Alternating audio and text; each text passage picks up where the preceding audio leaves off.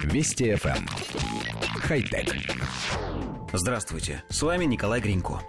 Робот-стоматолог, созданный китайскими учеными, приступил к работе и даже самостоятельно провел первую операцию. Робот поставил пациенту новые зубы. Программное обеспечение для робота делали около пяти лет. Необходимо было исключить все возможные ошибки, ведь на кону здоровье и даже жизнь пациента. Тем не менее, робот очень хорошо себя зарекомендовал, поставив импланты с погрешностью в 0,2 мм. За процессом наблюдали квалифицированные хирурги и другие медицинские работники, но их помощь роботу не понадобилась. Всего через час житель города Сиань смог похвастаться новой улыбкой. В Китае очень много людей, нуждающихся в услугах стоматологов, но специалистов на всех не хватает. Даже с учетом того, что зубы теперь печатают на 3D-принтерах, чтобы их поставить, все равно приходится выстраиваться в длинную очередь. Такие роботы смогут решить эту проблему, по крайней мере, частично.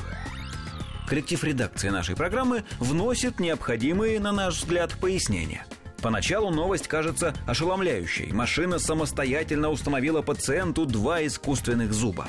Однако в оригинальном пресс-релизе есть еще строчка «Медики задали роботу направление, угол и глубину».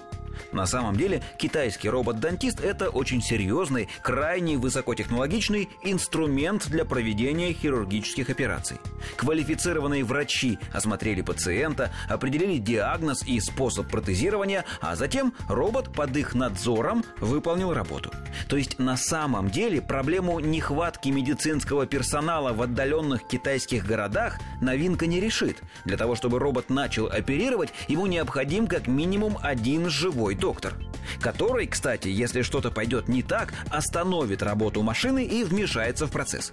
И все же разработку нужно отметить как внушительный шаг вперед в области развития медицины. Со временем искусственный интеллект возьмет на себя все врачебные функции – но нам кажется, что нужно отдельно отметить не только инженеров и программистов, но и добровольца, который решился стать пациентом робота.